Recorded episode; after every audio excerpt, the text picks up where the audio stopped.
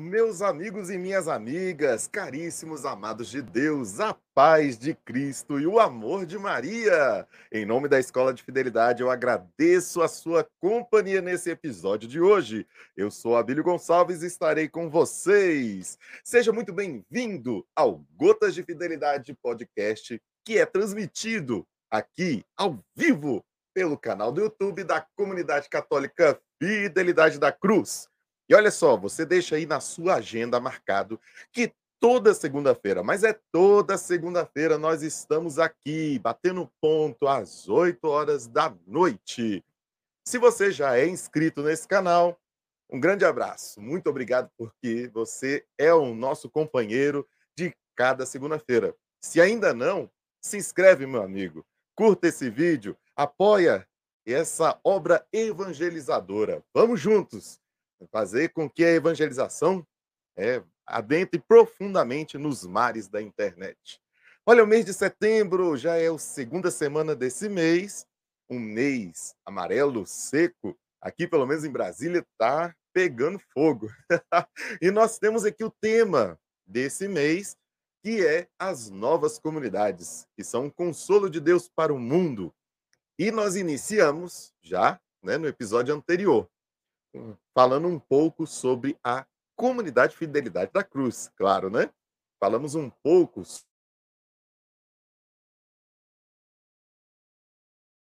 e no decurso dos séculos, né, o Espírito Santo ele sempre é, suscitou na igreja realidades novas para que servissem como uma resposta a todos os desafios da igreja em seu tempo.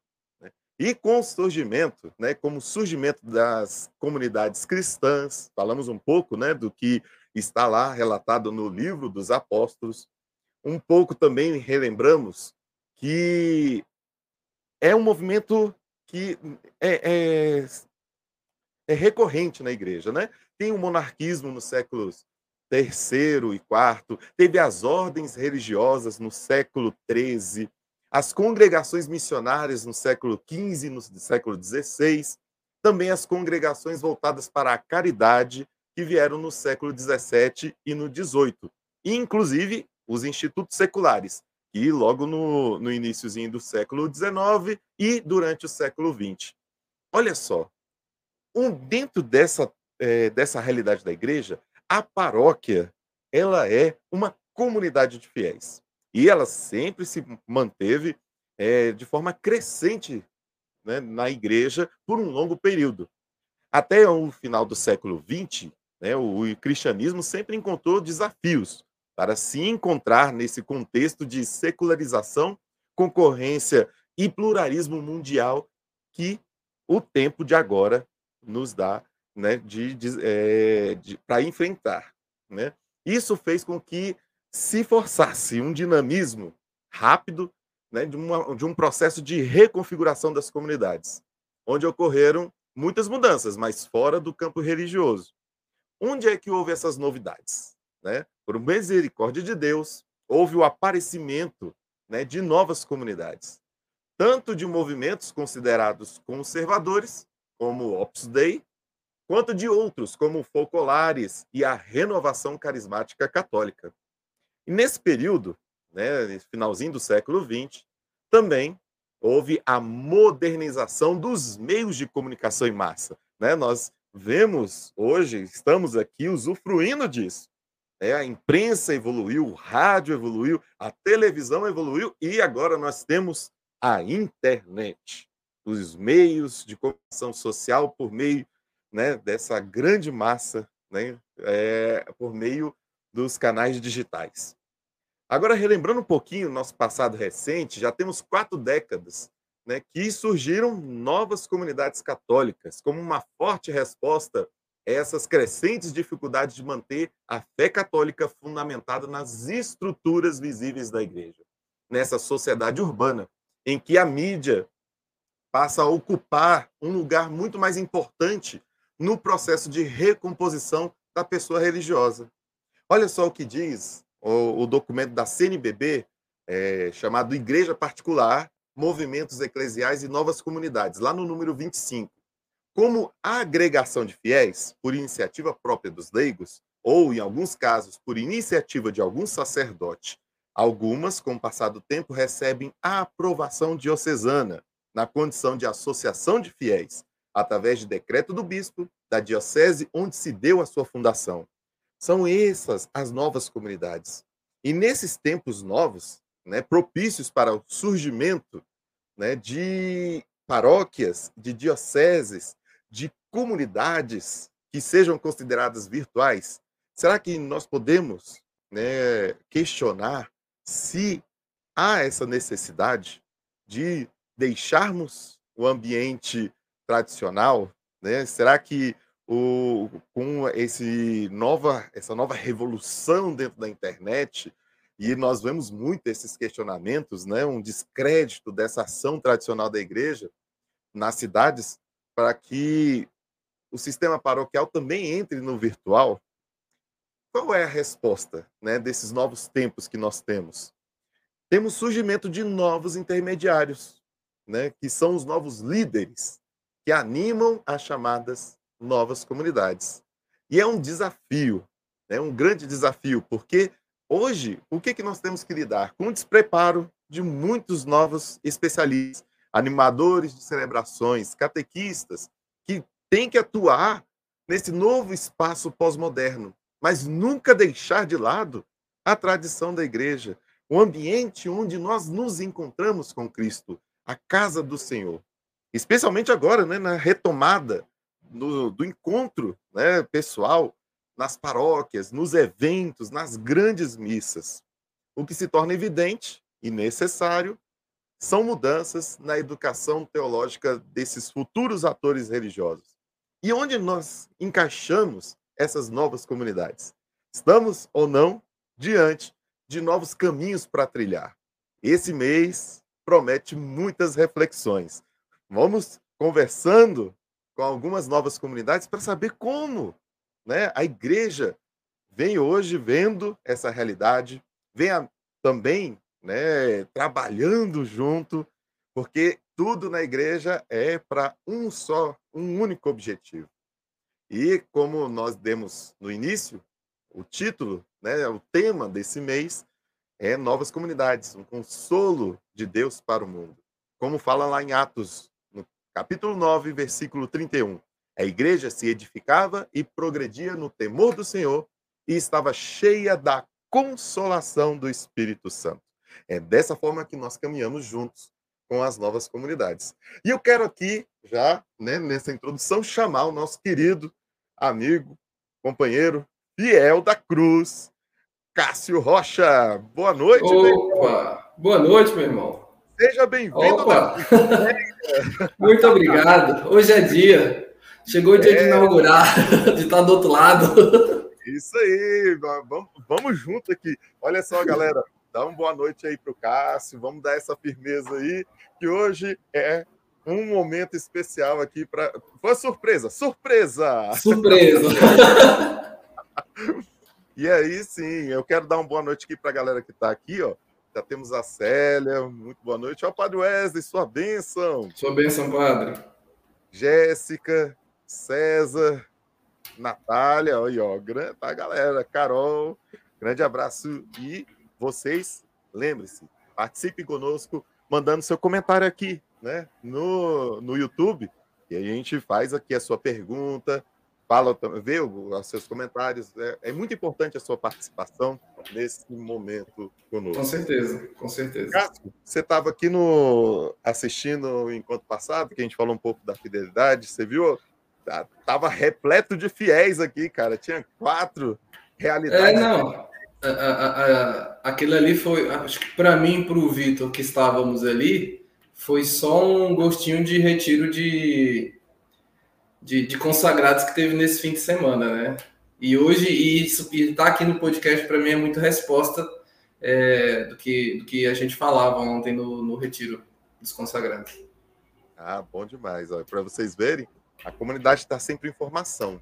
Né? Então, os fiéis, nesse final de semana, se encontraram né, presencialmente para conversar, para se alimentar da palavra, para poder fazer esse momento né, de renovação né, do carisma e isso. permanecer firmes juntos. E isso né, perpetua conforme a, a entrega e também a, a, a, essa disposição de cada fiel de poder né, servir, seja onde for necessário, não é isso, Cássio? Ah, ah, é literalmente onde mandar eu irei, o que preciso for, a gente vai lá e faz. Tem é essa não. E hoje nós temos uma convidada muito especial. E, inclusive, o nome da comunidade tem tudo a ver tudo. com o tema desse mês. Muito. muito, muito. E eu quero convidar, né, quero que ela venha conosco aqui, que rufe os tambores para que a irmã Juliana possa estar aqui conosco.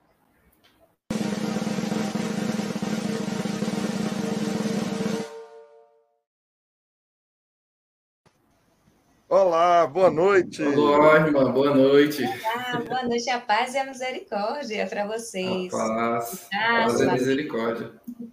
E para todos que estão também acompanhando esse momento, né? Uma alegria estarmos juntos, né? partilhando, conhecendo mais sobre as novas comunidades. É isso aí. Maravilha.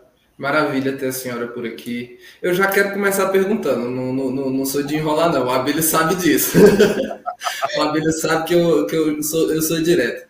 Irmã, vamos lá, eu queria saber de qual comunidade a senhora é e para a senhora se apresentar aí, para a gente conhecer, para o pessoal conhecer a senhora, sobre a vida da senhora, a história, a vocação. Então vamos lá, né? Estou aqui para isso. o Senhor me enviou para isso. Então, sou a irmã Juliana, tenho 39 anos, sou natural de João Pessoa, na Paraíba, e faço parte da comunidade Consolação Misericordiosa, né? Como o Abílio bem falou, né? Tem tudo a ver, né? A minha comunidade com o tema desse mês, que é no... as novas comunidades, que é esse consolo de Deus, né? Para o povo de Deus, esse povo que tanto precisa desse consolo, desse amor, dessa misericórdia. Então, eu faço parte da, da comunidade já há 19 anos. Né? Então, uma boa caminhada já. Né? Então, comecei, né, o, o, meu processo há 19 anos né, na comunidade e toda a minha história vocacional, né, a parte do processo vocacional, né, foi dado durante esse, esses anos né, na comunidade. Entende. E, e é, como foi esse discernimento, assim, esse processo para esse percurso até entender que a, que a comunidade era o lugar que a senhora passaria o, o, o resto da vida, que é. estaria aí há 19 anos? É, então, vou começar bem antes, né? Então, vou falar primeiro da importância da família, né, nesse processo da educação religiosa, né, da, desse formar a fé. Então, graças a Deus, né, eu tive um pai, né, que foi realmente assim um alicerce nessa formação religiosa. Então, desde criança, né, eu lembro bem, todos os domingos ia para a Santa Missa, né, com o meu pai. Então, a missa era seis horas da manhã. Né? Então, criança, cinco, seis anos, ir para a missa, né, de seis horas da manhã mas para mim aquilo não era um sacrifício, né? Até porque eu via o testemunho do meu pai, né? Tanto meu pai como minha mãe, eles nunca é, foram de pastoral ou de algum grupo diretamente da igreja, né? Mas assim tinha a questão da fé, né? Do, do acreditar em Deus, né? De tentar, né? Seguir os ensinamentos né? da igreja e principalmente o meu pai ele tinha essa preocupação né, de poder vivenciar a questão dos sacramentos da, da Santa Missa. Então, a minha base religiosa veio realmente através é, do meu pai.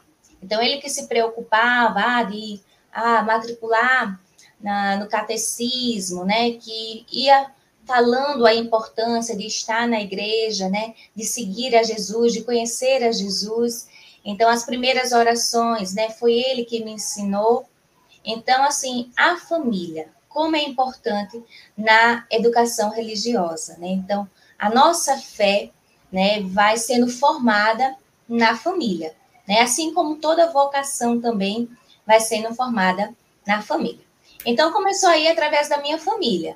Então, depois do catecismo, entrei no grupo da perseverança, depois veio é, o grupo da, da Crisma, e quando eu estava nesse processo é, da Crisma, uma, uma amiga minha me chamou para participar né, de um grupo de oração.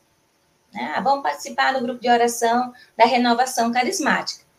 E aí entrei nesse grupo e depois já comecei a servir no grupo, no Ministério de Música, né? E aí fui adentrando mais e vivendo, aprofundando essa experiência desse amor misericordioso de Jesus. Até então, esse grupo de oração era o grupo de oração da paróquia, né? E depois eu me crismei, fui animadora de crisma também, mas durante esse processo ainda eu sentia falta, era como se tivesse ainda faltando algo, eu queria algo a mais. Não sabia, ou não entendia o que era. Mas lá no fundo era como se tivesse faltando alguma coisa. Então, continuei essa caminhada né, no, no grupo de oração e, paralelamente né, a, a esse tempo que eu estava no grupo de oração, é, a minha mãe, ela sempre acompanhava um programa de rádio onde tinha um missionário, né, que sempre fazia uma reflexão da palavra. E a princípio eu não gostava muito porque era cedo. Você sabe que jovem gosta de dormir, né? Então quando dava, acho que era seis mil, era sete horas da manhã, estava lá minha mãe com sono nas alturas ouvindo esse programa de rádio. Então, de tabela, eu era obrigada a ouvir também esse esse programa, né? Então, isso foi passando o tempo e eu de tabela, escutando também as reflexões desse missionário. E passou o tempo, né? E eu fui convidada é, por uma tia minha para ir em outro grupo de oração, né? Que ela queria muito ir, ela já conhecia e me convidou. Quando eu fui para esse outro grupo de oração, quando eu cheguei lá, que o pregador entrou, quando ele pegou o microfone e falou, era a mesma voz do programa de rádio. Eu disse, eu conheço essa voz. né? E ficou aquilo. Aí eu disse, interessante, né? Aí passou né, essa experiência nesse outro grupo de oração e continuei no grupo de oração da paróquia.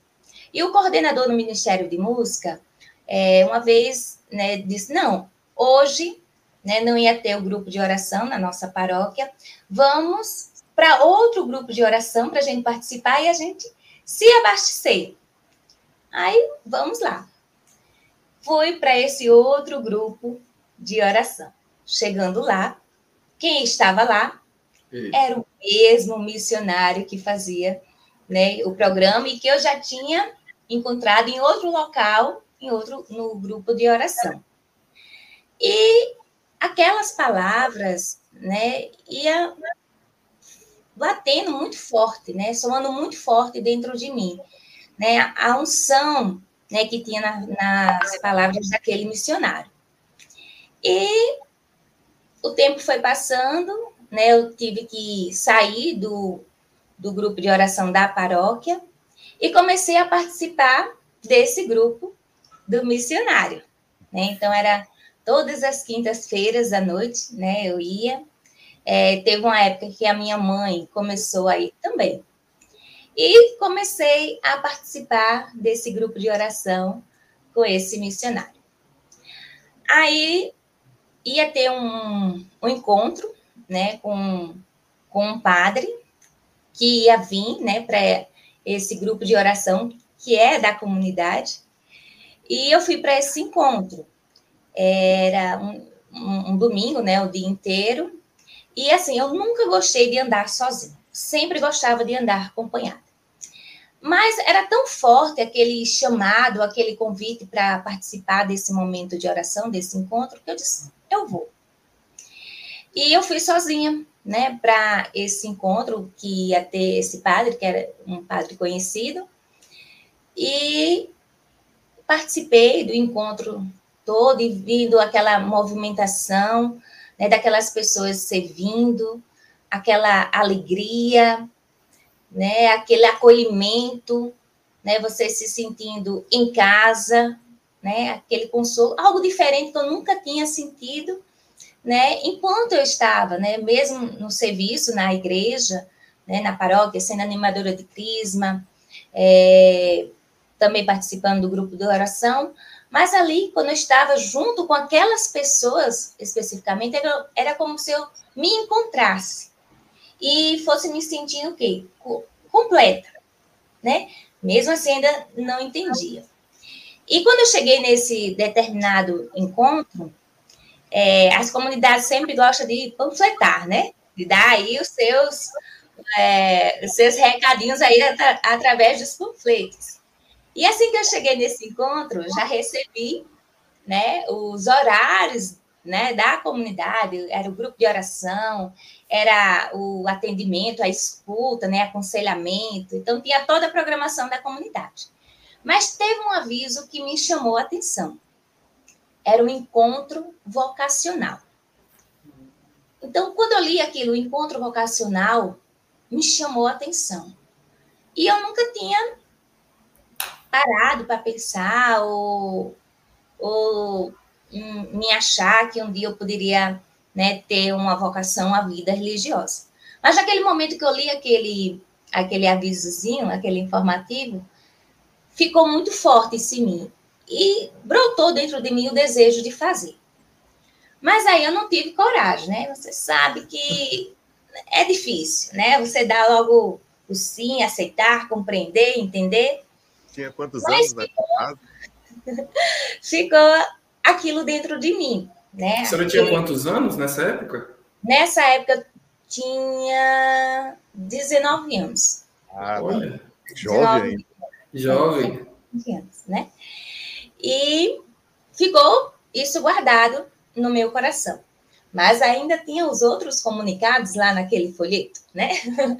Então tinha lá para participar do seminário de vida no Espírito Santo, né? Aí eu disse, ah, eu não sei o que é direito, não, mas eu vou fazer, né?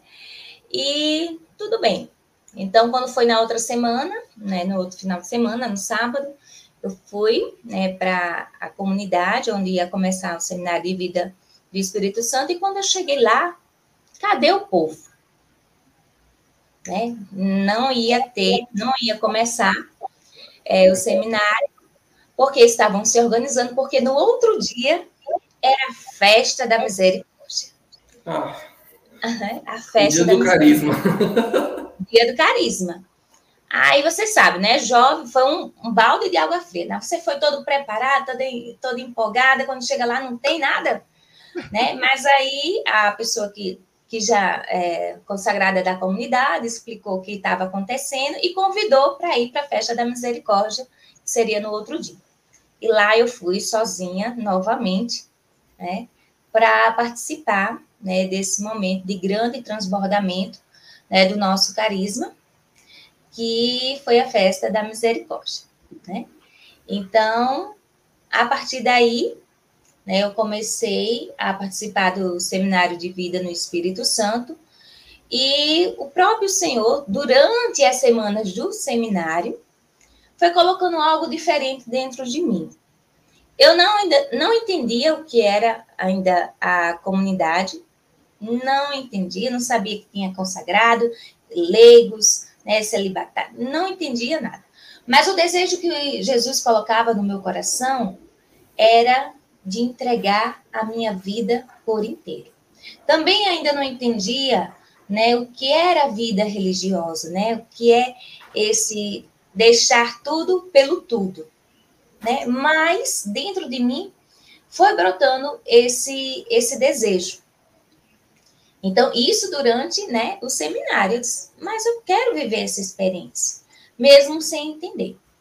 Então, é, passou né, a, a fase do seminário, e depois que termina o, o seminário de vida no Espírito Santo, lá na comunidade, é, vem a proposta, se você quer realmente fazer parte da comunidade, começar é, um processo formativo. Isso para todos, né? É, para todos os estados de vida, não só para a vida religiosa, né? Porque na nossa comunidade nós temos os religiosos, né, celibatários, mas também temos os consagrados de aliança, né, que são os leigos consagrados, né, que também vivem conosco essa missão. Os leigos consagrados na, na nossa comunidade, eles não moram na comunidade. Então, eles têm a vida deles normal, né? Tem a família deles, a casa, o trabalho, mas se dedica, né, um tempo para nos ajudar nas missões. Né?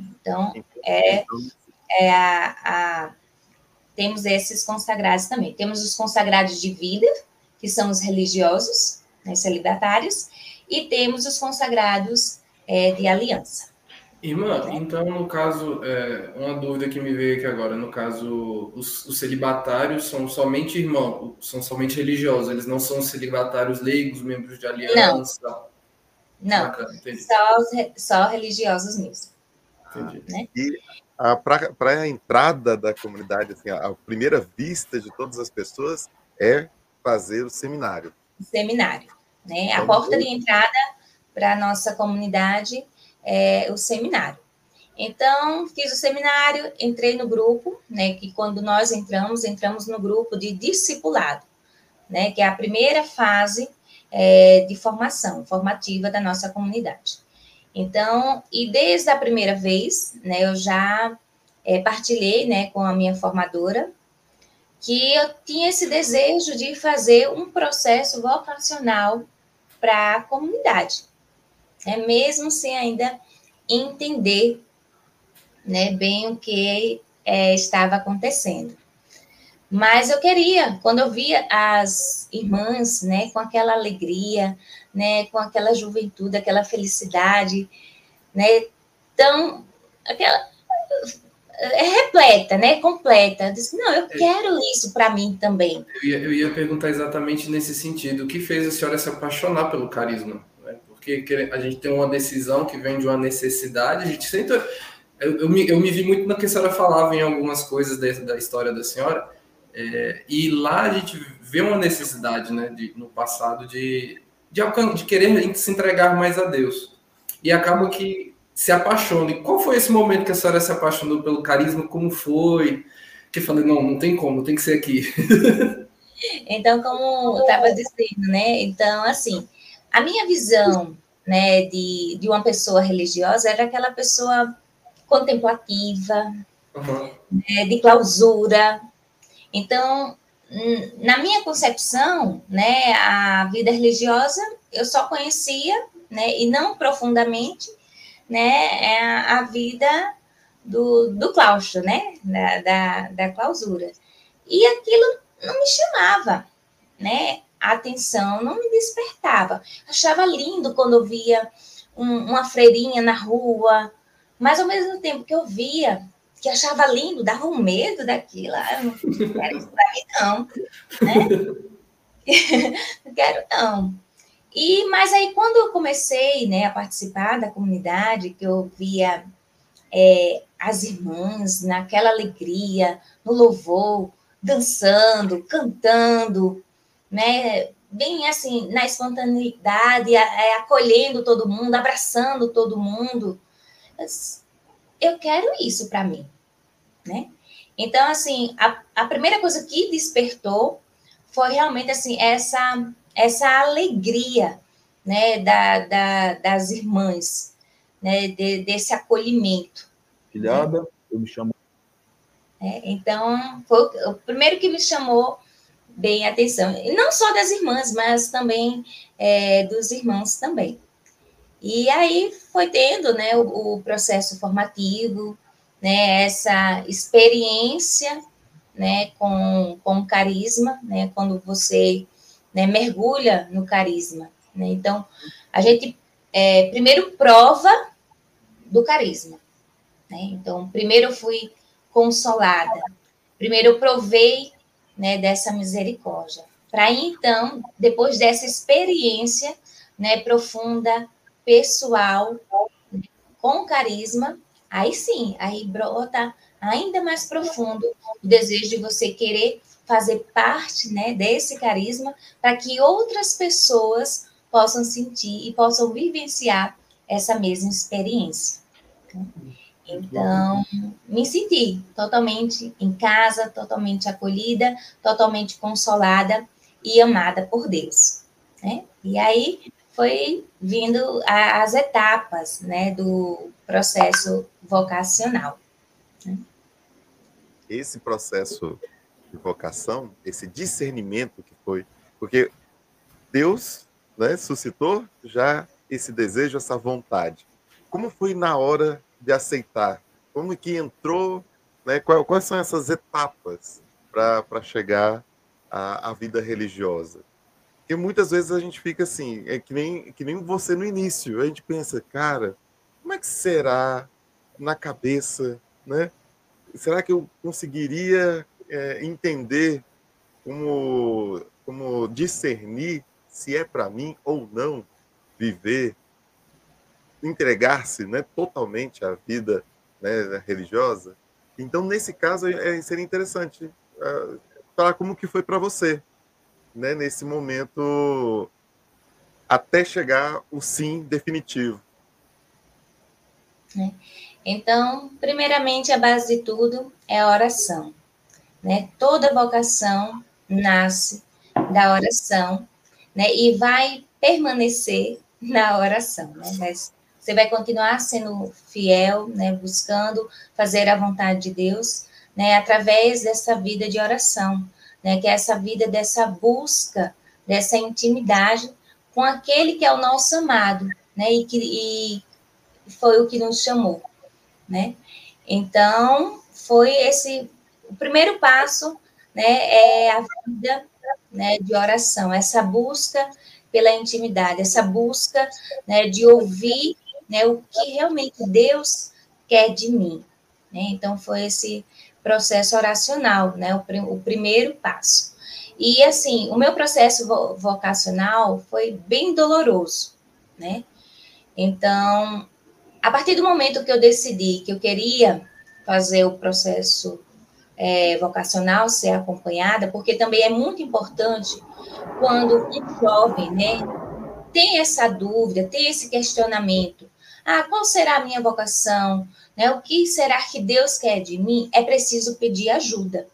Então, é importantíssimo nesse, nesse processo de discernimento o acompanhamento vocacional. Né? Você ter um diretor, ter um formador que vá lhe acompanhar. Né? O diretor, o formador, ele não vai dizer se você tem ou não vocação.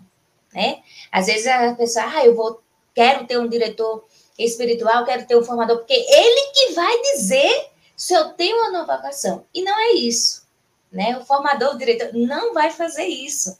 Né? Ele vai lhe ajudar né, a você refletir, a, a, às vezes a você perceber quando você está passando por um momento de tentação, de provação, né, quando são conflitos né, é, interiores, conflitos da sua questão da formação humana, também, aí tem também as lutas espirituais. Então, o formador, né, o, o diretor da alma, ele vai lhe ajudar nesse processo. Mas a resposta, quem vai dar é você, né? Mas é importante, né? A vida de oração, né? Aí a vida, né? Compartilhada, né? Essa vida com, com esse, nesse processo vocacional. E pronto. Então eu comecei, né? Vida de oração, vida, é, o acompanhamento vocacional, né, com a minha formadora, e claro, né, nessa, nisso eu já tinha, assim, a certeza que ali era o meu lugar. Então, não tinha dúvida, ah, será que aqui é o meu lugar? Será que aqui é o meu carisma? Não. Então, eu já tinha certeza que ali era o meu lugar. Então, eu precisava estar na comunidade, eu precisava conhecer né, a comunidade, né, como é o ritmo, a rotina de vida, como, como é a missão. Então, precisava estar próximo, precisava estar perto, né? É aquela palavra que Jesus diz: vinde e vede, né? Então, é importante também no seu processo vocacional, para o discernimento da, da vocação, né, onde você se sente chamado, ao carisma que você se sente chamado, você está, também está no meio da comunidade.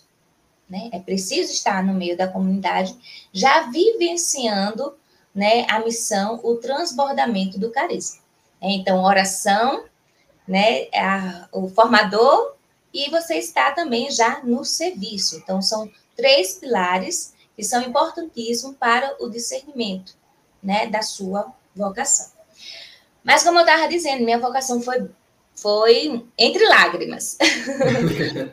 então, entre lágrimas. Foi três anos é, de muitas lágrimas e contando com o auxílio de Nossa Senhora. Né? Então, a partir do momento que eu decidi né, a, a trilhar o, o processo vocacional, é, a minha vida virou de cabeça para baixo. Né? Então, a minha mãe, ela mudou de uma forma radical. Então, ela não conseguia ouvir falar da comunidade. Né? Ela não queria saber da comunidade, não queria que eu fosse para a comunidade, né? E foi um período muito difícil, porque quanto mais eu ingressava na comunidade, quanto mais, né, é, fortalecendo a minha convicção, mais eu era aprovada, né, através da minha mãe. Então, chegou o ponto, né, dela dizer, se um dia você entrar nessa comunidade, você, você tem mãe, né, porque eu não aceito, eu não aprovo, né, e se um dia você me encontrar na rua, por gentileza, vá para o outro lado da rua, né, atravesse a rua, né. Então, assim, quando as pessoas da comunidade às vezes ligavam para mim, ela desligava o telefone ou também era muito áspera também com as pessoas da comunidade, então foi um processo de três anos muito difícil, né? Porque a primeira fase, que é a fase do aspirantado, quando você entra no processo vocacional, na nossa comunidade dura entre seis meses a um ano no máximo. Mas na minha durou três anos. Nossa! É por causa desse, dessa dificuldade né, que eu tive com a minha mãe. Então, eu tinha certeza que era a vontade de Deus para mim e que era o que eu queria também. Mas, assim, chegou, né, foi passando o tempo que a minha mãe já não falava mais comigo. Então, as autorizações para ir para os encontros, tudo, né, era com meu pai.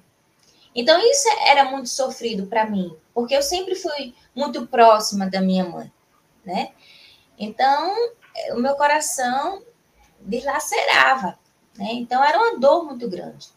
E às vezes eu dizia, Senhor, não aguento mais, mas não porque eu não tinha convicção da minha vocação, né, do chamado de Deus, mas porque era um fardo muito pesado. E nessa época eu senti muito forte, né, o consolo, né, de Nossa Senhora, né? Às vezes quando eu já estava sem força de continuar, de perseverar, né, eu sentia, né, a intercessão, né, esse socorro de mãe que vinha. Eu ia perguntar exatamente é, o, que, o que foi Nossa Senhora nesse processo vocacional desses três anos para a senhora. Porque você ia falando de, da mãe da senhora, eu ia me perguntando quem foi, como, Nossa Senhora ajudou a senhora nesse período de discernimento? Foi a minha mãe. Foi a mãe, né? A mãe, né? Foi a mãe que acolheu as minhas lágrimas, né? Foi a mãe que escutou a minha prece, né? E que veio me socorrer. Né? Ela veio ao seu consolo, né? Ali, ali dando carisma. Né? Era impressionante. Quando não tinha mais força, era renovada as forças através né, de Nossa Senhora. E aí passou esses três anos.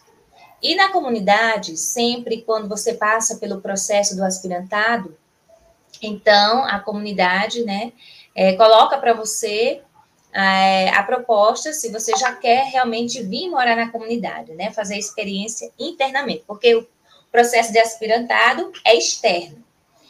E sempre, né, é o fundador, né, que ele faz a indicação e se você aceita ou não. Então, eu, eu esperava por esse momento, né, que o, o, o fundador chegasse e disse, Juliana, você já está liberada para entrar. né? Como e acontecia com todo mundo. Mas parece que o meu processo foi diferente de todo mundo. então, ia ter um, um, congresso em Pernambuco, né? E porque a nossa comunidade, a sede é em João Pessoa, na Paraíba. Ia ter um congresso em Pernambuco, que é o estado vizinho, é, das novas comunidades. Era um final de semana. E nessa época, eu estava sendo muito já pressionada é, para ir trabalhar, né? Aquelas coisas todas, a pressão dos estudos e tudo.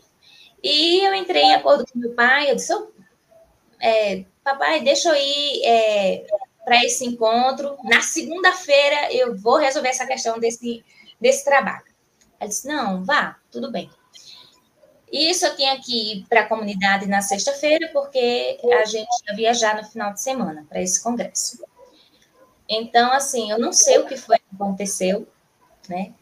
Mas a minha mãe, ela trancou todas as portas para que eu não pudesse sair. Né? Pegou a minha bolsa, né? E assim, ela transformou, era outra pessoa. E ela foi para cima, assim, do meu pai. Ela, ela não veio para cima de mim para me bater nada, mas ela se revoltou naquele momento. E naquele momento que estava acontecendo toda essa situação lá em casa, vinha muito é, o testemunho é, de, de Santa Clara, né? Que Santa Clara teve que fugir de casa, né? Pular e o, é, sair de casa às escondidas. E vinha muito forte o testemunho de Santa Clara. E, ao mesmo tempo, Jesus colocava no meu coração que aquela era a hora, aquele era o dia. Que se eu não saísse de casa naquele dia, eu não ia mais nunca.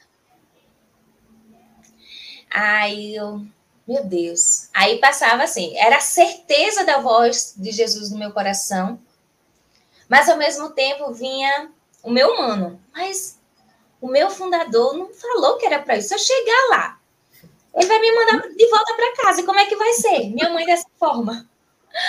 né?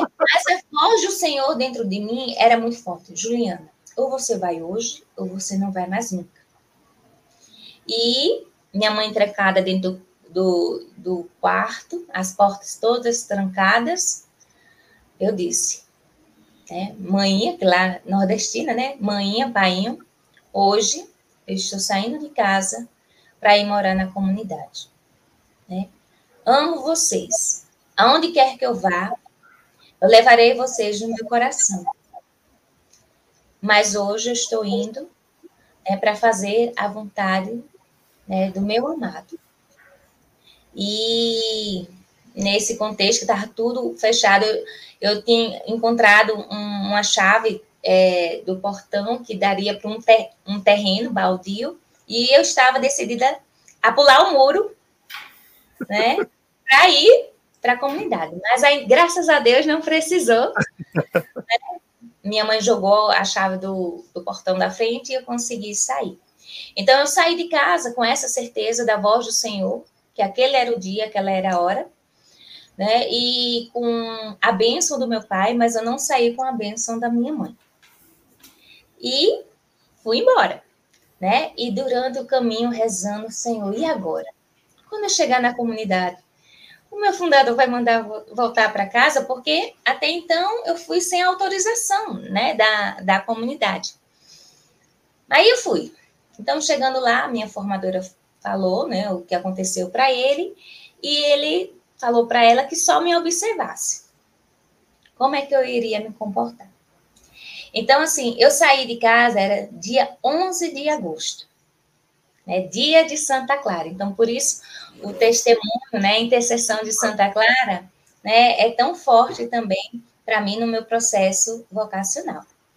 Então, eu saí, né, há 16 anos, né, de casa, até hoje, meu, meu fundador nem disse que era para ficar, que não era para ficar, só sei que há 16 anos já estou morando.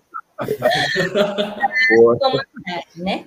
E assim como Santa Clara, é, teve todo o processo da família. Então, eu tive uns tios, né, que foram me buscar na comunidade, né? Então, para voltar, para tentar me convencer, né, a voltar para a comunidade, porque na realidade eu não enfrentei apenas é, a minha mãe. Quando eu digo enfrentar a minha mãe, não é que eu brigava com ela, né? Para ficar bem claro, né? Eu só silenciava e rezava, né? Mas assim, o, o restante da família, tios, tias, não compreendiam e não entendiam, né? Esse chamado. E foi assim, né? Assim que eu entrei na comunidade, né? Estou hoje, né? E quero permanecer, né? Para o resto é, da minha vida, né? Amém. Vivendo esse consolo, né, vivendo essa misericórdia, né, porque assim como diz, né, a nossa palavra, né, fundante, né, do nosso do nosso carisma, né, que é segunda de Coríntios, capítulo 1, versículo 3, né, e 4, né, com o mesmo consolo, né, fomos consolados por Deus, possamos consolar né, os que estão é, na, vivendo, né, as maiores angústias e tribulações. Né? Então, da forma que eu fui consolada, da forma que eu provei né, essa misericórdia de Deus, eu quero também consolar e levar essa misericórdia né, aos meus irmãos e às minhas irmãs. Né? E não me arrependo. Né? Passaria tudo novamente, derramaria cada lágrima novamente. Né, para viver esse Aproveitando a deixa, você poderia já contar um pouquinho da história da comunidade. Isso que eu ia, ia falar, falar um pouco agora isso. sobre quem é a comunidade, né? E, o, já falou um pouco do carisma, mas um pouquinho da história. Quando ela foi fundada, quem é o seu fundador, um pouquinho né, dessa paixão que já, já arde só da gente ouvir a sua história. Então, então a, a comunidade Consolação Misericordiosa, ela tem 30 anos, né, de fundação. É, o nosso pai fundador é o padre Sandro dos Santos. Na época que foi fundada a comunidade, ele era leigo, né, não, não era sacerdote ainda. E o nosso fundador, ele começou a caminhada dele muito jovem, então, desde 14 anos, ele já estava é, na igreja, né, em grupos de oração, é, em grupos de, de jovens. E nesse processo da caminhada dele, né, no, no grupo de jovens, ele sentiu, né? É, eles tinham uma devoção muito grande é, à Rainha da Paz, né? O, esse grupo jovem. Então, eles viviam, né, é, meditavam, refletiam sobre as revelações né, da Rainha da Paz. E num determinado momento de oração, é, Nossa Senhora colocava né, no, no coração. No, no, no, entanto, ele não era, o fundador não tinha se formado a comunidade, era só um grupo de jovens, mas que ele era à frente do grupo, e que aqueles jovens que fizessem parte daquele grupo vivessem por três anos, né, um, um período de, é, de castidade, de celibato, né, que depois desses três anos, aqueles que, que perseverassem, né, iria ser revelado algo a mais, né, para eles. Então, daqueles, daquele grupo, é, foi, né, passando aí o tempo, uns desistiram, voltar atrás, né? E, e, e uns foram perseverando até o fim. Então, desse grupo de jovens, né, desse, desse momento, então foi que foi surgindo outra inspiração, né, para aqueles que perseveraram, né? Esse desejo de viver essa vida em comum, né, em comunidade, né, de realmente se dedicar, né, à, à evangelização, né, a, a servir o outro, né? É, nessa época também eles já tinham um, um trabalho social com crianças carentes, então essa dedicação maior. Então foi quando o fundador, junto com outros rapazes, né, resolveram sair de casa para viver essa vida em comum. Então, assim, quando começa a questão de uma comunidade, né, de um, de um carisma que vai sendo é, inspirado, é, o, o, fundador ele não tem é, de imediato o conhecimento total né, do carisma. Então, o próprio Deus vai revelando o carisma ao, aos poucos, vai orientando. Então, até mesmo quando começou a comunidade, a comunidade não chamava Consolação Misericordiosa, mas se chamava, né, até a partir do grupo de oração, grupo de oração Rainha da Paz, né, devido a essa experiência, né, com, com essas revelações da, da Rainha da Paz. Mas, é, ao mesmo tempo, né, é, o próprio Jesus, né, vai trilhando, assim, e colocando, acho que a, as pedrinhas para que você possa ir juntando o, o quebra-cabeça do que é o carisma, realmente qual é o carisma que você é chamado. Então, desde o do grupo, da, da comunidade, como se chamava ainda Rainha da Paz, foi sentindo muito forte a questão da devoção à misericórdia, né? A devoção é, à misericórdia.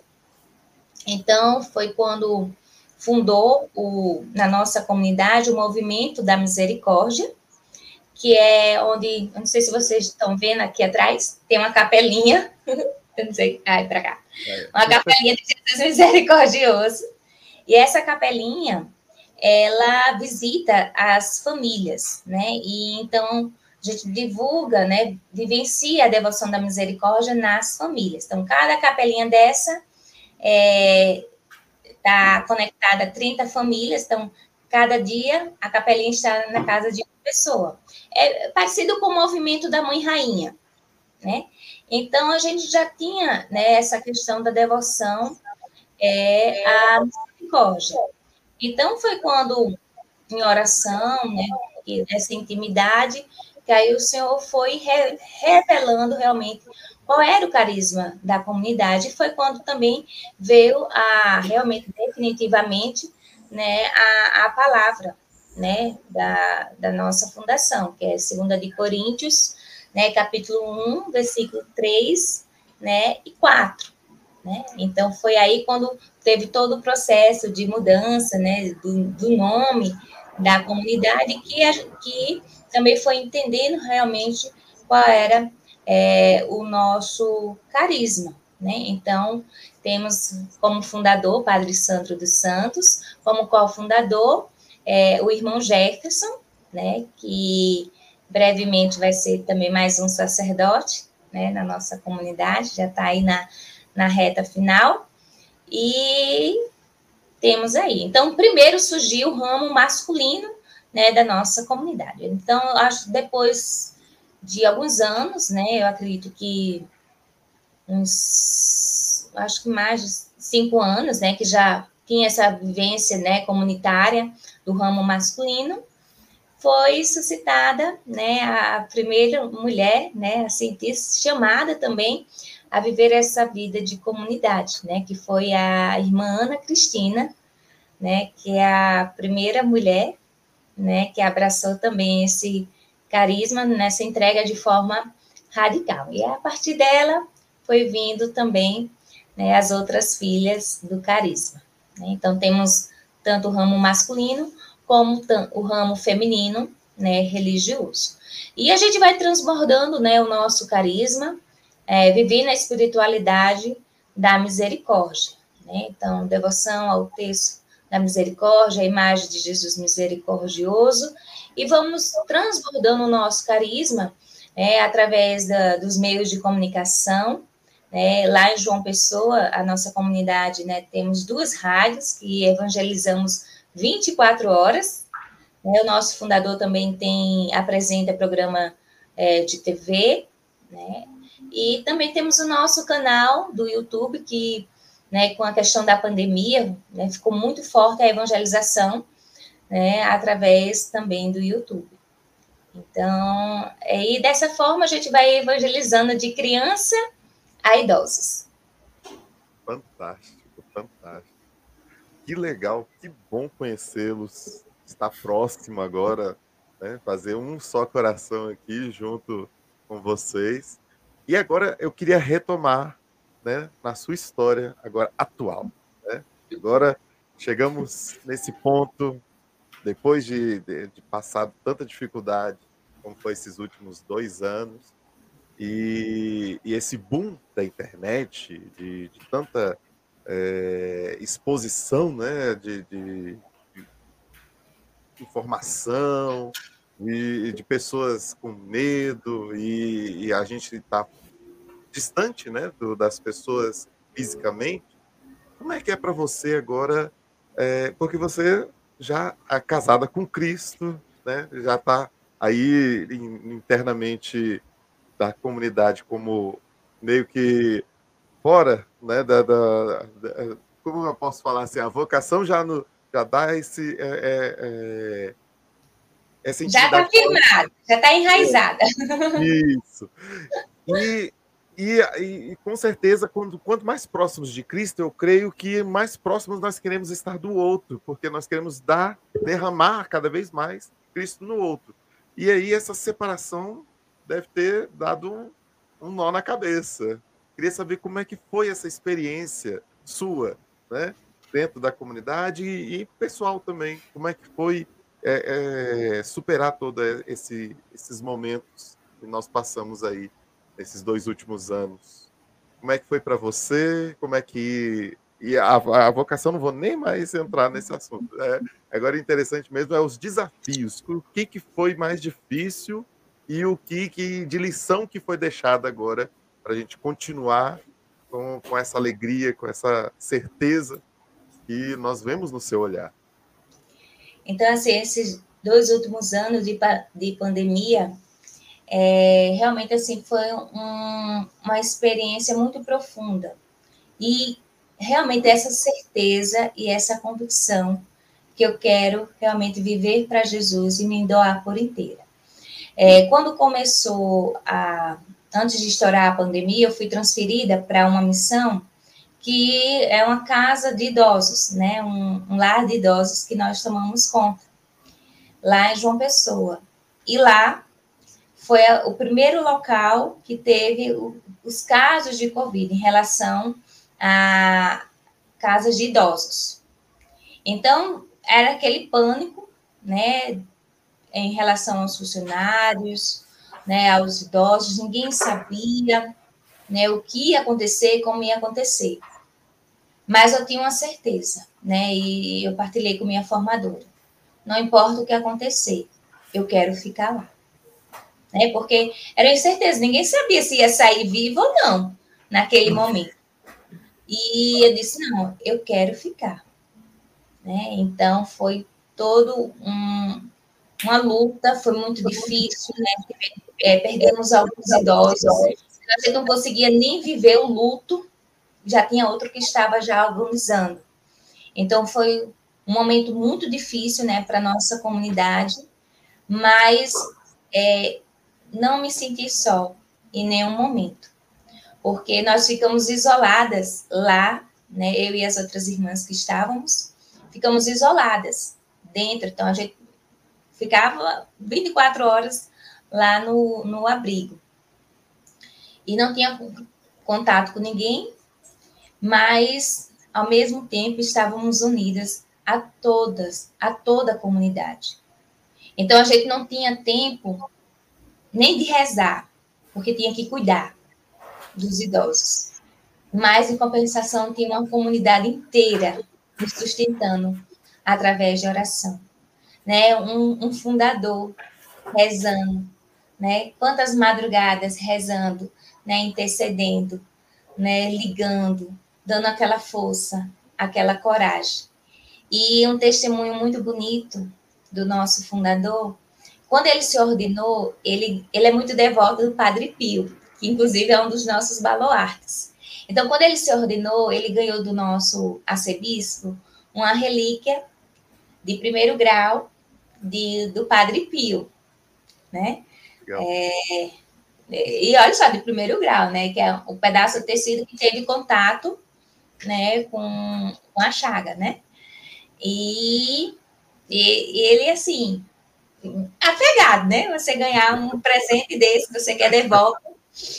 Mas no tempo da pandemia, que a gente estava passando por esse momento difícil, ele sentia é, no coração a inspiração que a relíquia deveria estar lá no abrigo de idosos conosco, né? E a promessa né, que se tinha é que a partir daquele momento, né, que a relíquia estaria ali, nem o idoso mais iria morrer de Covid.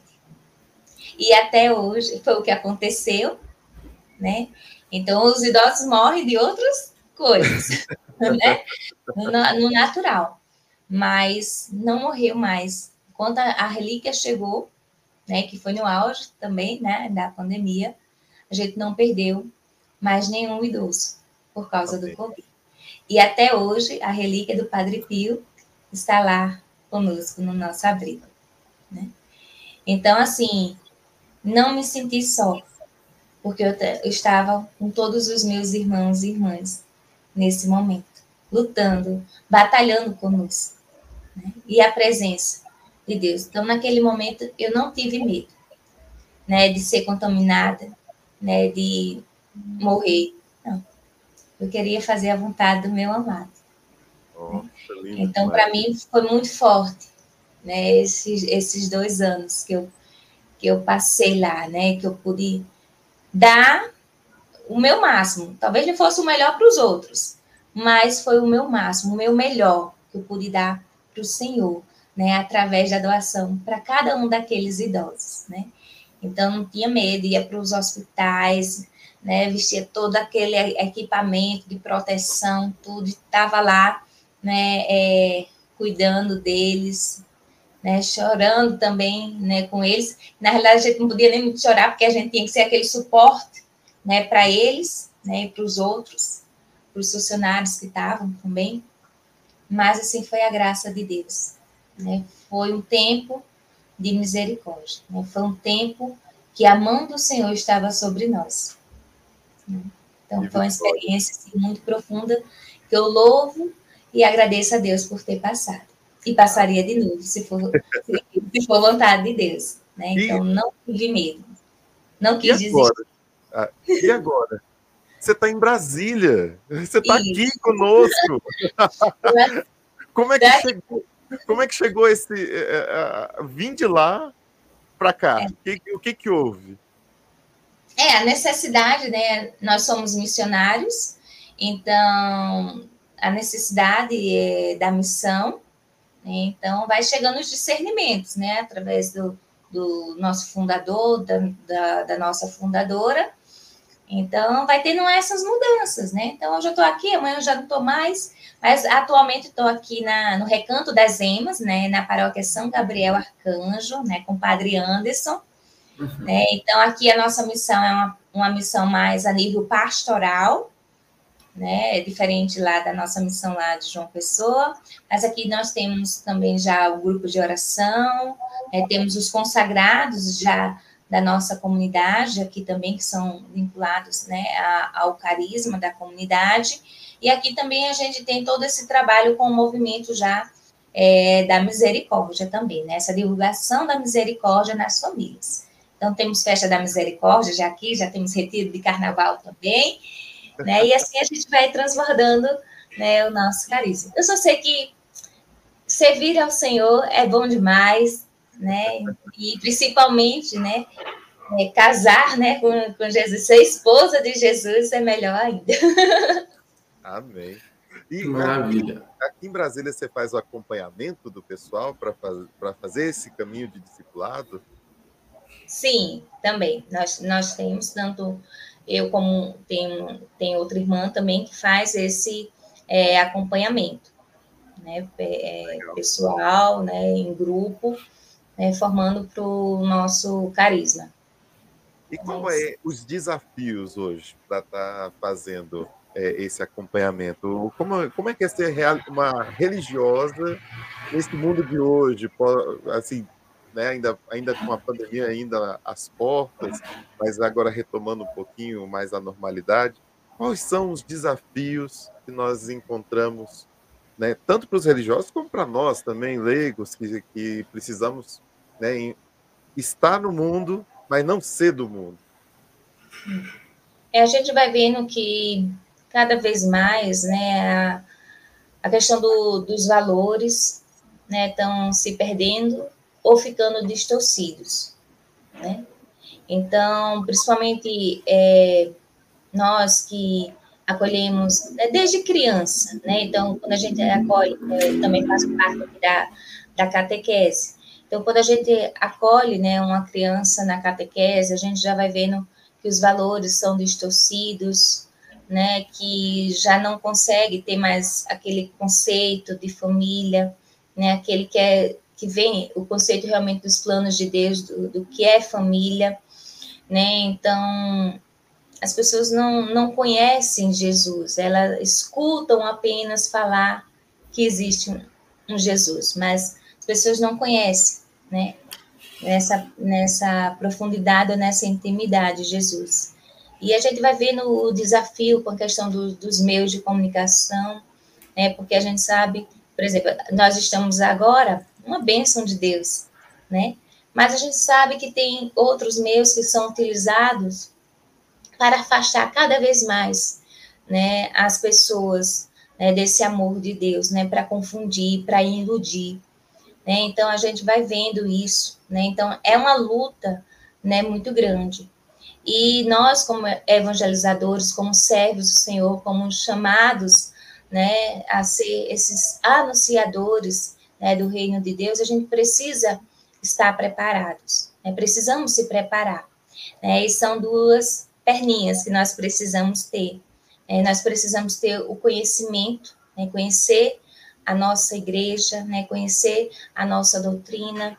Né? Então, conhecer, né? porque também a gente só ama aquilo que nós conhecemos. Então, é importante para que a gente possa lidar ou lutar contra, né? Essa maré que vem ao contrário, a gente precisa estar preparado. Então, primeiro, esse, esse conhecimento. Mas não basta só o conhecimento.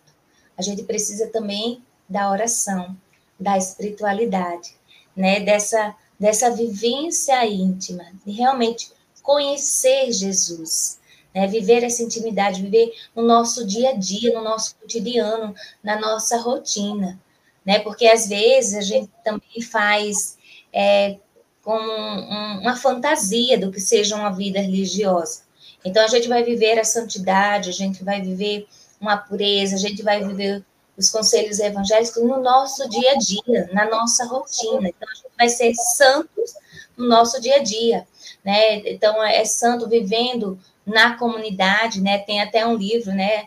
Comunidade, lugar de festa e perdão. Então, na comunidade, a gente vai viver né, essa festa, né, vai viver momentos de alegria, mas vai viver momentos de tristeza, vai viver momentos que eu preciso exercer o perdão, que eu vou precisar viver o meu carisma dentro da minha comunidade, porque às vezes falar do carisma é fácil, agora viver o carisma, né, aí é, é diferente. Então, às vezes eu vou ter que viver o meu carisma, o consolar aquele meu irmão que está lá no meu dia a dia, né, ser misericordiosa, com ele no meu dia a dia. Né? Então, a partir da, da comunidade. Então, é no, na, nessa realidade humana que a gente vai transformando, né, com a graça de Deus, nesse conhecimento, nessa experiência, né, com Jesus, que a gente vai transformando no sobrenatural, né? Então, mas é isso. Bacana, irmã. Eu queria fazer uma, uma pergunta que comentou comigo. Opa! Oh. Ixi, ixi, travou. Travou? Parece vamos que lá, travou. Peraí, vamos ver se ele volta. Vamos ver. Vamos rezar aí, intercedendo. Que santos anjos intercedam por esse momento. Eita, bem na hora que ia perguntar. Travou mesmo. Eu acho, deixa eu ver aqui se ele tinha me falado. Ah, tá, ele tinha me perguntado aqui. É aonde que tem casa de missão da, da comunidade? Sim. Então, temos lá na Paraíba, nós temos em João Pessoa, que é a nossa sede, É, temos em Mamanguape, que é uma cidade do interior da Paraíba. Temos aqui no Recanto das Emas. Temos em São Paulo, na Diocese de Santo Amaro. E temos também agora nossa missão lá na África, na ilha de São Tomé e Príncipe. Nossa, é, vamos fazer um ano de missão. a nossa primeira casa internacional. então, uma alegria, foi uma alegria muito grande, né? A gente receber esse convite né, para abrir a nossa casa de missão lá. E as nossas irmãzinhas, no desafio não é fácil, né? Então, você se adaptar a uma cultura. Você tem uma noção de quantos, quantos são da comunidade? Quantos número de Ih, não tenho. Não, não tenho mais. Tem os consagrados é, de serviço, de aliança, né? Que a primeira consagração é de serviço, então eu não tenho, tenho o discipulado, então eu não tenho mais noção. Não, é só uma curiosidade, não é? Não, e quantos é, temos, mas não. Caramba, que bacana. O nosso papo muito bom. Já passamos mais de uma hora e dez aqui conversando. Eu queria fechar. Acho que o Cássio não conseguiu voltar. Então eu já vou fechando. É, o nome desse podcast chama Gotas de Fidelidade. É, cada um de nós contribuímos no, no oceano que é o Senhor com a nossa gota fiel. Eu queria saber qual é a gota que você dedica a Deus todos os dias qual é a sua gota de fidelidade para complementar esse oceano que é Deus? A minha oração e a minha entrega, né? Então, se entregar cada dia, né? Quando acordo, Senhor, o que tu queres de mim? Eis-me aqui para fazer a tua vontade. Né? Então, hoje na minha oração pessoal, eu refletia, né? Eu pensando, né? O tempo vai passando e passa muito rápido. Então, já 19 anos que eu estou é, na comunidade, eu disse, meu Deus, na, na palavra diz que 70 anos é o máximo. Né? Então, quantos anos eu tenho né, ainda de, de missão? Então, eu quero, a partir de hoje, Senhor, do, me doar o meu 100% para ti. Né? Então, não importa no que seja, porque às vezes a gente acha que temos que doar o nosso 100% nas grandes coisas, naquilo que todo mundo está vendo. E não. Né? Então, a gente precisa doar o nosso 100%, né? fazer o nosso máximo, dar o nosso máximo naquilo que o Senhor nos pede. Então, se hoje Ele me pede para eu estar com um microfone pregando ou cantando, eis-me aqui, Senhor. Vou dar o meu melhor para ti, por amor a ti. Mas se ele me pede para apenas lavar um pano de chão, lavar as roupas de casa, eis-me aqui, Senhor. Quero dar o meu 100% a ti, por amor a ti. Né? Então, é isso, né? É a vida de oração, porque sem oração, nenhuma alma se, se sustenta. Né? A nossa oração é esse canal né, de, dessa intimidade né, com o Senhor. Então, é impossível um consagrado, é impossível alguém que é chamado para estar a serviço do Senhor, se não tiver vida de oração. É preciso, a cada dia, ter essa experiência com Ele. E dar o nosso 100%, aonde Ele quer, aonde Ele nos pede. Né? Então, eu acho que essa é a minha gotinha de misericórdia né? E eu sou muito, muito agradecida a Deus, né? Pela minha vocação, né? Por, por Ele ter me escolhido sem merecer, né? Então, assim, é porque o meu testemunho é muito grande, né? Depois, assim, tem a segunda parte, né? O porquê. Ah, com certeza. A minha mãe, a minha mãe é, ficou, né? Foi tão difícil para ela. Então, tem uma história aí por trás, né? Que é tudo também da misericórdia. Eu digo que minha vida, a minha vocação é fruto da misericórdia de Deus. Né? Então, não poderia estar em outro carisma se não fosse esse. Né? Carisma, eu, eu já vou deixar o recado aqui, Patrícia, Patrícia que cuida de toda a, a nossa agenda. Segunda parte tem que. Tem que é. ter segunda parte, não tem como, não tem que ter sim. É, e o meu desejo é esse, né? Que ser canal da graça de Deus, né? Para que assim como eu conheci essa misericórdia que eu provo a cada dia, que outras pessoas também possam provar dessa misericórdia, né? Então, eu quero ser esse sacrifício, assim como Santa Faustina, a nossa baluarte, né? É bem dizer que ela quer ser esse sacrifício vivo, né? Por amor a Deus, né? Por amor às almas. Então, eis-me aqui, Senhor. É, eu, eu, lembrei de algo aqui que eu até anotei para não esquecer. A gente vai ter ralé o fim de semana que vem e a irmã, eu não sei se a irmã vai estar tá lá, mas a comunidade vai estar tá lá, né, irmão? Vou estar tá lá, com certeza. Ai, pronto. a gente se encontra. Pensa numa irmã animada, sou eu. Alegria. Alegria de ser consagrados. Né? Alegria de ser consagrada. Então, os filhos de Deus são, são alegres. Né? Então, é Madre Teresa que diz né, que nenhuma pessoa pode sair da nossa presença, pelo menos com um sorriso. Então, a gente evangeliza, a gente acolhe né, o outro, não apenas com palavras, mas com o nosso sorriso, com o nosso abraço, sim, né? Sim, então a gente exatamente. vai acolhendo o outro. E com certeza, né, eu vou estar né, junto também é, lá no Raléu com o nosso stand. Procura lá a Consolação, e você que está nos acompanhando, né? Procura lá o stand da Consolação. Quero conhecer você, né? Quero dar esse abraço consolador, né? Agora a gente já pode, né? É. está assistindo. Ele já pode dar um abraço assim, consolador, né? E você também que está nos acompanhando pode é, conhecer um pouco mais da nossa comunidade, da, da, nossa missão, através das redes sociais. Só procurar Consolação Misericordiosa que você vai nos encontrar. Beleza? Perfeito. Aí, só para registrar, quem estiver ouvindo o podcast, aqui em Brasília tem Raléu, dia 17 de setembro, é o dia inteiro, começa a partir das 9 horas e vai até as 9 da noite. Então você pode participar, já é uma divulgação aí para você também estar junto conosco, conhecer a comunidade, é, a Consolação Misericordiosa, conhecer a Fidelidade da Cruz e as outras que ainda vão vir junto conosco aqui na, nos próximos, nas próximas segundas-feiras do mês de setembro. Então todos somos convidados a estar juntos aqui.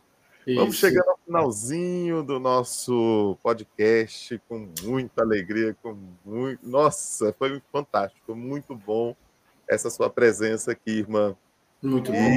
E com, a, com grande alegria nós queremos, com certeza, esse retorno dessa história para a gente conhecer um pouquinho mais né, desses desafios, porque isso nos inspira, nos dá a certeza que Deus sempre nos ampara em qualquer situação que nós estivermos, né? Tem, muita, tem muitas vezes a gente se sente sozinho, a gente se sente como se nada mais tivesse jeito.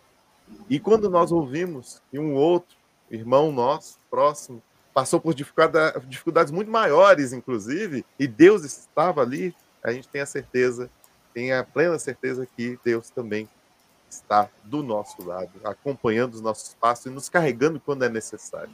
Isso. isso, isso. Ele sempre, sempre esteve, sempre estará né, conosco. Cada um de nós temos um lugarzinho na igreja. Né? Ah, então, é, o é da nossa igreja, né? Louvado seja Deus por cada é, carisma, né? Então, assim, às vezes, ah, é, é, concorrência de carisma, não é. Não é, porque o carisma né, completa o outro, né, é dom de Deus, é graça de Deus, né? Então, cada carisma que é suscitado é Deus né, acolhendo e escutando a necessidade do seu povo. Então, ele suscita né, um carisma. Então, uma comunidade, um carisma completa o outro. Né? E cada um é chamado para estar num lugar. Então, é, é muita graça, muita bênção de Deus. Né? Então, louvado seja Deus por cada carisma, por cada comunidade, por aqueles também que são chamados a viver a sua missão numa pastoral, né, na, inserido na sua paróquia. Então, a beleza né, da nossa igreja. Né? Então, louvado seja Deus Amém. Por todos, Deus todos os dons, todas as missões. E para a gente finalizar, a gente faz uma oração da Escola de Fidelidade. Aí cada um de nós começa pela primeira, pela primeira frase e a gente continua. Pode começar, irmã. Posso começar? Pode. Pai misericordioso, Deus Todo-Poderoso, tu que és fonte da luz e da ciência, concede-me um coração ardente, fiel e sedento da, da sua vontade para conhecer as suas obras e escutar o teu chamado à perfeição. Jesus crucificado, servo, sofredor e filho de Deus, quero permanecer aos pés da tua cruz, ao lado da Santíssima Maria, sua mãe nossa, e diante de suas dores, cultivar um amor filial a Deus e a perseverar na vivência da sua palavra. Espírito Santo de Deus, fiel consolador dos aflitos, derramai seus dons durante minha caminhada evangélica e fortaleça minha decisão de prosseguir com coragem ao encontro dos sofredores e pequenos, anunciando o evangelho com alegria. Ó Santíssima Indivisível Trindade, que é essencialmente dom de si, é amor na sua realidade original e infinita. Fortaleça-nos a testemunhar e viver a comunhão a sua imagem e semelhança. Nossa Senhora das Dores, rogai por nós. São Tomás de Aquino, rogai por nós. São João Apóstolo Evangelista, rogai pela comunidade católica Fidelidade da Cruz, por todos da Escola de Fidelidade, por todos os carismas e comunidades que estão pelo mundo inteiro. Amém. Amém. E olha só, tem muita gente aqui, deixa eu só dar uma citada aqui, quem estava aqui conosco, a Edna, mandou um abraço, Claudineide, Maria Júlia, Roniel, a Carita, Irmã Maria do Céu, está aqui. Minha é, formadora! Irmão Jefferson, também um o grande. fundador da comunidade. Olha, que bacana! Seja bem-vindo. A Patrícia já tá, já vai pegar no seu pé aí no WhatsApp. e a Ana Maria também, ó, dando um parabéns pelo seu sim. Então, muita gente aqui participando, graças a Deus. Um grande abraço a todo mundo. Lembrando que a comunidade tem aqui o podcast toda segunda-feira. YouTube de estar sempre conosco às oito. Tem informação, não é isso, Cássio? Sim, sim. Toda, ó, segunda-feira é dia de podcast. E se a pessoa não veio, veio aqui e não curtiu esse vídeo, eu não estou nem acreditando. Porque eu vi um pico, eu vi um pico aqui. Se não tem a mesma quantidade de curtido, a mesma quantidade de pessoas, não tem como. Fora terça-feira, dia de formação para as famílias. O Rafael essa semana ele tá pegou, ele tá, ele, os membros do do Jardim das Famílias, pegando as cartas sobre as famílias e falando, dando formação sobre elas, né? E se a pessoa é de outro estado, quer participar, é só chamar, chamar na comunidade que vai se abrir um link ali para que a pessoa possa participar e enviar o link para ela. Nas quartas-feiras, de 15 em 15 dias, o Padre Wesley vem dando formação sobre catequese. Dia de quinta-feira, grupo de oração, atendimento de oração. Então ali a comunidade tem essa vê essa necessidade de fazer acompanhamento, né? É, acompanhamento espiritual, se a pessoa tem essa necessidade. Lá nós estamos esperando por você. Se precisar uma necessidade, poxa, eu não sou de Brasília, quero acompanhamento, entre em contato, a gente agenda, né? A gente quer alcançar você também. E nas sextas-feiras, a adoração na nossa casa, que para o fiel da cruz é o momento ápice ali, né? A Santa Missa já é o, o momento ápice. E a adoração, o Senhor vem falar muito ali, né? Nos consola muito na adoração na sexta-feira. E os eventos à noite são todos às oito e meia. Além da Santa Missa que é, tem na nossa casa de missão aqui em Brasília. Né? De segunda a sexta, de terça a sexta-feira, meio-dia e quinze. No domingo, às onze e meia da manhã. Então, esperamos vocês. Eu queria até falar, irmã, fala um pouquinho da agenda de vocês aqui de Brasília, para gente, o pessoal que quiser conhecer. Como é que funciona? Pronto, toda sexta-feira nós temos a reza das mil misericórdias, né, aqui na, na nossa paróquia, na Matriz São Gabriel. É, iniciamos às três horas da tarde. É, temos também toda primeira quinta-feira do mês, nós temos a adoração, a missa, né, a, voltada à misericórdia, com a adoração à hora santa também, é, a misericórdia, e nós vamos promovendo, assim, os encontros, né, os retiros, e sempre a gente vai divulgando na questão das redes é, sociais. Né? Mas basta você procurar né, a Consolação Misericórdia nós, no nosso Instagram, né, a questão do, do Brasília, né, entre em contato conosco, que aí você marca para vir nos conhecer né, e participar da nossa missão aqui também conosco, né? Então, nos procura, né? Vai ser uma alegria muito grande poder acolher, né? E fazemos também todo esse esse momento de, de escuta, né? De aconselhamento, de acompanhamento também. Só agendar conosco. Bacana. Amém. Grande abraço, pessoal. Nos vemos na próxima segunda-feira, se Deus quiser. Tchau, tchau. Deus. Tchau, tchau. tchau, Deus abençoe a todos. Muito obrigada pelo convite, né? Um abraço. Nós que agradecemos.